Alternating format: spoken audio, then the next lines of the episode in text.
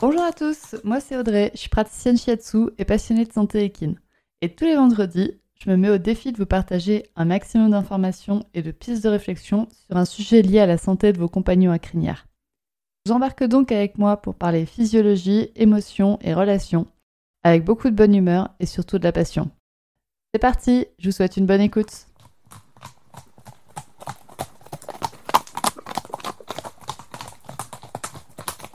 Bonjour à toutes. Je vous l'avais promis dans l'épisode précédent, il va y avoir une petite série d'épisodes de podcasts qui seront dédiés à nos amis les et surtout aux maladies qui leur sont associées. Donc la semaine dernière, dans l'épisode 17, on avait discuté de la maladie de Lyme. Aujourd'hui, je vous propose de vous concentrer sur une autre maladie transmise par les c'est-à-dire la pyroplasmose. Cet épisode va donc prendre une structure qui est assez similaire à celle de l'épisode précédent, c'est-à-dire que nous allons commencer par des petites définitions en ce qui concerne la pyroplasmose, puis on abordera les symptômes de la maladie, son diagnostic et ses traitements, classiques et alternatifs. Et comme je ne peux pas vous parler de la pyroplasmose sans parler du programme pyrogotique, on en parlera à la fin de cet épisode.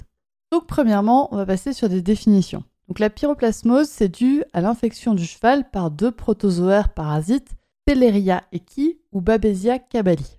Alors qu'est-ce que c'est des protozoaires? Un protozoaire, c'est un organisme qui ne possède qu'une seule cellule, et il est mobile et il ingère sa nourriture en détruisant d'autres cellules. On appelle ça phagocyté. Les protozoaires sont responsables de la pyroplasmose et ils se déplacent en groupe et ils vont coloniser des hématies, c'est-à-dire des globules rouges, et les détruire pour s'en nourrir. Et qui dit moins de globules rouges dit anémie. Anémie, ça veut juste dire baisse du taux de globules rouges. Vous allez voir cet épisode, il y a plein de gros mots pour dire des choses super simples. Genre protozoaire, phagocyté, hématie, anémie pouvez juste vous dire, la pyroplasmose, c'est deux parasites qui se déplacent en bande et qui détruisent des globules rouges. Voilà, c'est dit, comme ça. Mais si maintenant vous voulez faire la version culture confiture et que vous voulez vous la péter dimanche au dîner de famille, vous pourrez dire la pyroplasmose est causée par deux protozoaires qui phagocytent les hématies du cheval, causant ainsi une anémie. Voilà, comme ça vous pourrez vous la péter un petit peu. Bon, revenons à nos globules rouges. Donc les globules rouges, ils meurent. Qu'est-ce que ça va bien pouvoir signifier pour le cheval Eh bien en fait, les globules rouges, ils ont un rôle d'oxygénation du, de l'organisme. C'est-à-dire qu'ils servent à transporter l'oxygène des poumons jusqu'aux muscles et à ramener le dioxyde de carbone des muscles jusqu'aux poumons. Ils servent donc à oxygéner tout le corps et à permettre son bon fonctionnement, et notamment le bon fonctionnement des muscles. De tous les muscles, c'est-à-dire autant les muscles qu'on a l'habitude euh, d'appeler des muscles, comme le biceps, les muscles de la cuisse, etc., mais aussi tout ce qui est muscles intestinaux ou muscles cardiaques. Ce sont des muscles. Du coup, en sachant que la pyroplasmose détruit ces globules rouges et donc empêche le bon fonctionnement des muscles, on va comprendre les différents symptômes qui y sont associés. Premièrement, il y a une forte hyperthermie qui va provoquer la transpiration du cheval. Hyperthermie, c'est-à-dire qu'il y a une hausse de la température du cheval, et ça, c'est normal et c'est lié à toutes les infections. À partir du moment où il y a une infection, un des mécanismes de défense du corps, c'est de monter sa température pour détruire cette infection. Ensuite, il va y avoir une faiblesse générale du cheval, parce que, ben, on l'a vu, il y a un manque d'oxygène dans les muscles. Du coup, ça fonctionne moins bien, le cheval va être en mode économie d'énergie, du peu d'oxygène qu'il a, et donc va être plus faible. On remarque aussi qu'il y a souvent une anorexie, donc une perte de poids, parce qu'il y a une perte d'appétit. Le cheval est plutôt faible, donc vraiment, il se met en mode économie d'énergie au maximum et souvent, bah, du coup, il mange moins. On observe aussi des ictères. C'est encore un mot compliqué, juste pour dire que le cheval a les muqueuses qui sont un peu jaunes. Sont un peu jaune verdâtres. Il y a également des œdèmes qui apparaissent au niveau des membres et au-dessus des yeux. Ça veut dire qu'il va y avoir des gonflements, des gonflements des liquides qui se mettent à des endroits où ils ne devraient pas être, donc ça forme des œdèmes. Il peut y avoir une congestion des muqueuses. C'est-à-dire qu'il y a la dilatation des vaisseaux sanguins qui sont dus à une trop grande quantité de sang. Donc les muqueuses paraissent rouges. Combinées à l'ictère qu'on a vu précédemment, donc avec les muqueuses qui sont jaune-vertes, ça va vous donner en fait des muqueuses qui sont jaunes avec des taches rouges dedans. On peut avoir de réussi. On peut avoir de l'hémoglobinurie. Punaise, mais moi j'ai du mal à les dire ces mots compliqués. C'est-à-dire que c'est une présence de sang dans les urines, qui est à l'origine d'une coloration foncée. C'est-à-dire que les urines vont être plus foncées. C'est lié aux molécules qui donnent la couleur rouge des globules rouges, qui sont détruits et donc qui sont évacués dans les urines. Et on peut avoir une augmentation du rythme cardiaque et une augmentation du rythme respiratoire et aussi de la déshydratation. Ça, c'est normal vu qu'il y a une transpiration, une montée en température du cheval, donc une transpiration, donc il va y avoir potentiellement une déshydratation. Il existe une forme suraiguë de, euh, de la pyroplasmose qui est présente surtout chez les poulains, qu'on appelle pyroplasmose néonatale. Les symptômes sont similaires, mais encore plus forts, encore plus violents, et malheureusement, c'est souvent mortel pour les poulains. Donc vous voyez que tous ces symptômes sont quand même assez similaires à ceux qu'on a vus pour la maladie de Lyme. Donc en gros, il y a une baisse de forme du cheval et une hyperthermie et une montée en température. On a quand même souvent des chevaux qui sont un petit peu moins en forme et qui présentent un petit peu de température. Donc dans le cas-là, on peut penser à la pyroplasmose et à la maladie de Lyme. Et vous vous souvenez aussi que je vous ai dit que la pyroplasmose elle est causée par deux protozoaires. C'est-à-dire que les deux protozoaires vont causer les mêmes symptômes. C'est une maladie qui peut avoir deux causes différentes. Mais les symptômes qui sont provoqués par une infection par Teleria equi sont souvent plus sévères que ceux qui sont causés par Babesia cabali. C'est-à-dire que votre cheval présentera plus de fièvre, plus vite par exemple, et pour cette raison, une infection par Teleria equi est souvent plus mortelle pour le cheval. Une autre des particularités de Teleria equi, c'est que ce protozoaire va provoquer une forme latente de la pyroplasmose. En phase latente, les, parasites ne sont plus visibles dans le sang, mais ils vont se localiser dans les organes hématopotéiques, c'est-à-dire des organes où se déroule le stockage et la production de sang, comme le foie, la rate ou la moelle osseuse. Et lorsqu'il y a une baisse des défenses immunitaires, par exemple due à un stress ou à une maladie, le parasite va réapparaître dans la circulation sanguine générale du cheval. Et donc, le cheval va présenter ce qu'on appelle une rechute de pyroplasmose avec réapparition des symptômes. Ça, c'est possible que si c'est une infection par Teleria equi. Si c'est une infection par Babesia cabali, normalement, une fois que les parasites ne sont plus visibles dans le sang, ils ne sont plus dans le corps du cheval. Et du coup, c'est là que c'est assez important de passer à la phase de diagnostic. Donc le diagnostic est assez simple, c'est une prise de sang, une analyse de l'échantillon. Contrairement à la maladie de Lyme, le diagnostic est assez fiable sur la pyroplasmose et sur le type de protozoaire engagé. Donc, vous saurez par quel type de protozoaire votre cheval a été infecté et donc, si potentiellement c'est une forme latente, enfin c'est une forme qui va pouvoir devenir chronique, qui va devenir chronique, ou une forme qui, une fois traitée, n'aura plus d'impact pour votre cheval. Et contrairement à la maladie de Lyme, donc j'ai dit que le diagnostic était plutôt fiable. C'est-à-dire que les risques de faux positifs ou de faux négatifs sont beaucoup plus, faibles pour la pyroplasmose que pour la maladie de Lyme. Donc c'est plus sûr. On a déjà ça qui est différent entre les deux, et franchement, c'est pas plus mal de bien diagnostiquer au moins une, des maladies d'éthique. Donc on a vu les symptômes, le diagnostic. Donc on a vu des définitions, les symptômes, le diagnostic. On va passer maintenant au traitement. Pour le coup, le traitement standard, c'est un peu le même aussi, c'est des antibiotiques, et c'est le fameux Carbesia qu'on entend souvent par voie injectable. Donc c'est deux injections qui se font très rapprochées. Il me semble que c'est une injection un jour et la deuxième injection le lendemain. C'est un antibiotique qui est très très costaud. Par contre, il est très efficace.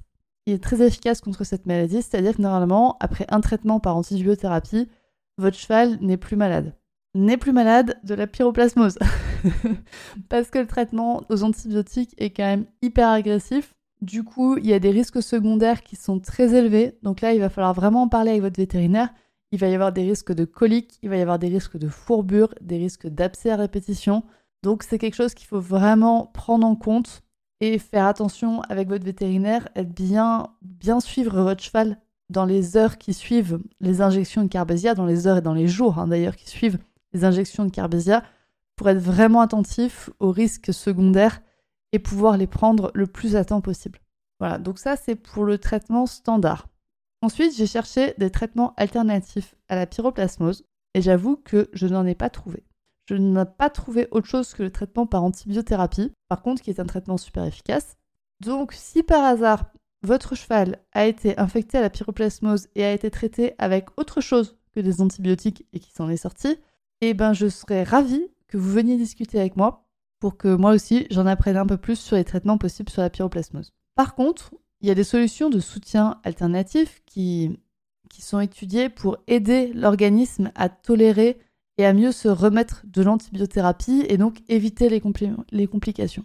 On pourra notamment penser à la phytothérapie pour soutenir le foie et les reins qui vont devoir éliminer les antibiotiques. Et donc comme ça, on va peut-être pouvoir limiter le risque de fourbure ou d'abcès à répétition. On peut également penser au shiatsu pour soutenir ces mêmes organes ainsi que le système immunitaire et donc éviter une rechute pour votre cheval s'il a été parasité par Teleria Parce que là, par contre, moi je pense que tous les traitements alternatifs ont vraiment leur place dans la prévention des rechutes de la pyroplasmose et qu'on va vraiment pouvoir aider votre cheval à limiter le plus possible les rechutes et l'intensité des rechutes également.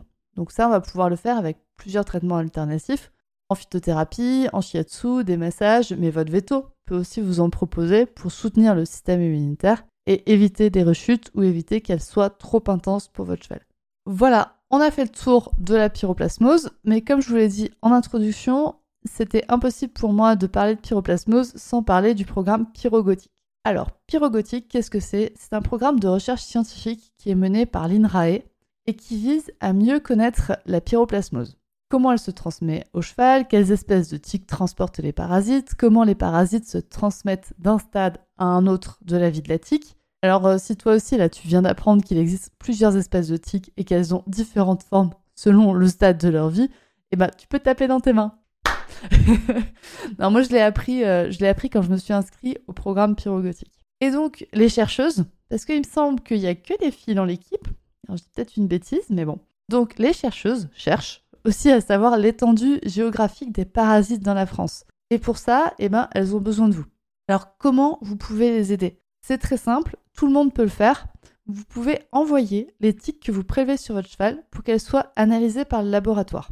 Tout le monde peut participer au programme pyrotique. Il suffit de trouver des tiques sur votre cheval, de les enlever entières sans les écraser, sans leur couper la tête ou les pattes, de les mettre dans un bouchon avec un peu de coton et un peu d'humidité, de scotcher le bouchon pour éviter que la tique ne s'enfuit.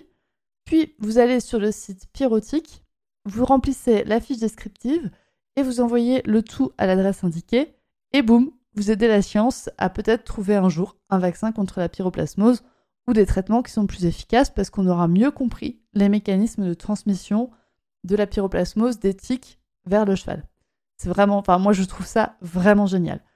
Alors, si vous voulez envoyer les tiques au laboratoire de l'INRAE, en description de cet épisode, je vous mets le lien pour que vous puissiez télécharger la fiche descriptive et pour que vous soyez vraiment au courant de toutes les, conditions et les bons, les bons principes, parce que là je vous l'ai expliqué à l'oral, mais c'est quand même mieux d'avoir une petite vidéo explicative pour savoir comment on met la tique dans le bouchon et comment bien l'envoyer pour qu'elle arrive entière. Donc je vous mets tout ça en lien en description de cet épisode. Vraiment, je vous incite à le faire. Vous pouvez envoyer en fait même une seule tique, mais si vous envoyez une seule tique, eh ben ça peut déjà aider les chercheuses à comprendre la maladie et à mieux la soigner après. Et si vous voulez en savoir encore plus sur le programme Pyrogotique, je vous invite à regarder la vidéo de Millipat qui a été à la rencontre donc, pour tourner une vidéo. Et là, pareil, je vous mets le lien en description de cet épisode. Je vous invite encore une fois à vraiment le faire parce que bah, vous allez pouvoir aider peut-être pas votre cheval, mais peut-être d'autres chevaux ont été atteints de la pyroplasmose. Et vous allez pouvoir peut-être aider tous les prochains chevaux, on va dire, qui seront atteints de la pyroplasmose. Et ça, pour le coup, ça sera peut-être le vôtre. Donc vraiment, suivez, enfin, envoyez les tiques que vous enlevez à votre cheval parce que je sais que vous les enlevez, les tiques à votre cheval. Une fois que vous les avez enlevés, et eh ben vous pouvez les envoyer, ça aidera à mieux comprendre. Voilà, voilà, c'est tout pour cet épisode qui est dédié à la pyroplasmose. Si vous avez bien suivi, vous saurez qu'on se retrouve la semaine prochaine pour encore parler de tiques et de parler de l'anaplasmose ce coup-ci. Donc c'est la dernière maladie dont on va parler. Et je vous dis donc à la semaine prochaine. Au revoir. Et ben voilà, c'est terminé pour aujourd'hui. J'espère que cet épisode vous a plu. Si c'est le cas, n'hésitez pas à partager le podcast à une personne qui veut aussi en apprendre plus sur les chevaux avec vous. Et retrouvez l'ensemble des informations et des liens en description de l'épisode, ainsi que sur le site www.murmure-animal.fr. Si vous avez des idées, des suggestions, ou si vous avez juste envie de me dire que vous avez trop aimé cet épisode, vous pouvez me laisser des petits mots sur Instagram à murmure.animal.shiatsu. Et n'oubliez pas de vous abonner à Murmuricain sur votre plateforme d'écoute préférée pour ne louper aucun épisode. On se retrouve vendredi prochain pour un nouvel épisode. Et sur ce, bon week-end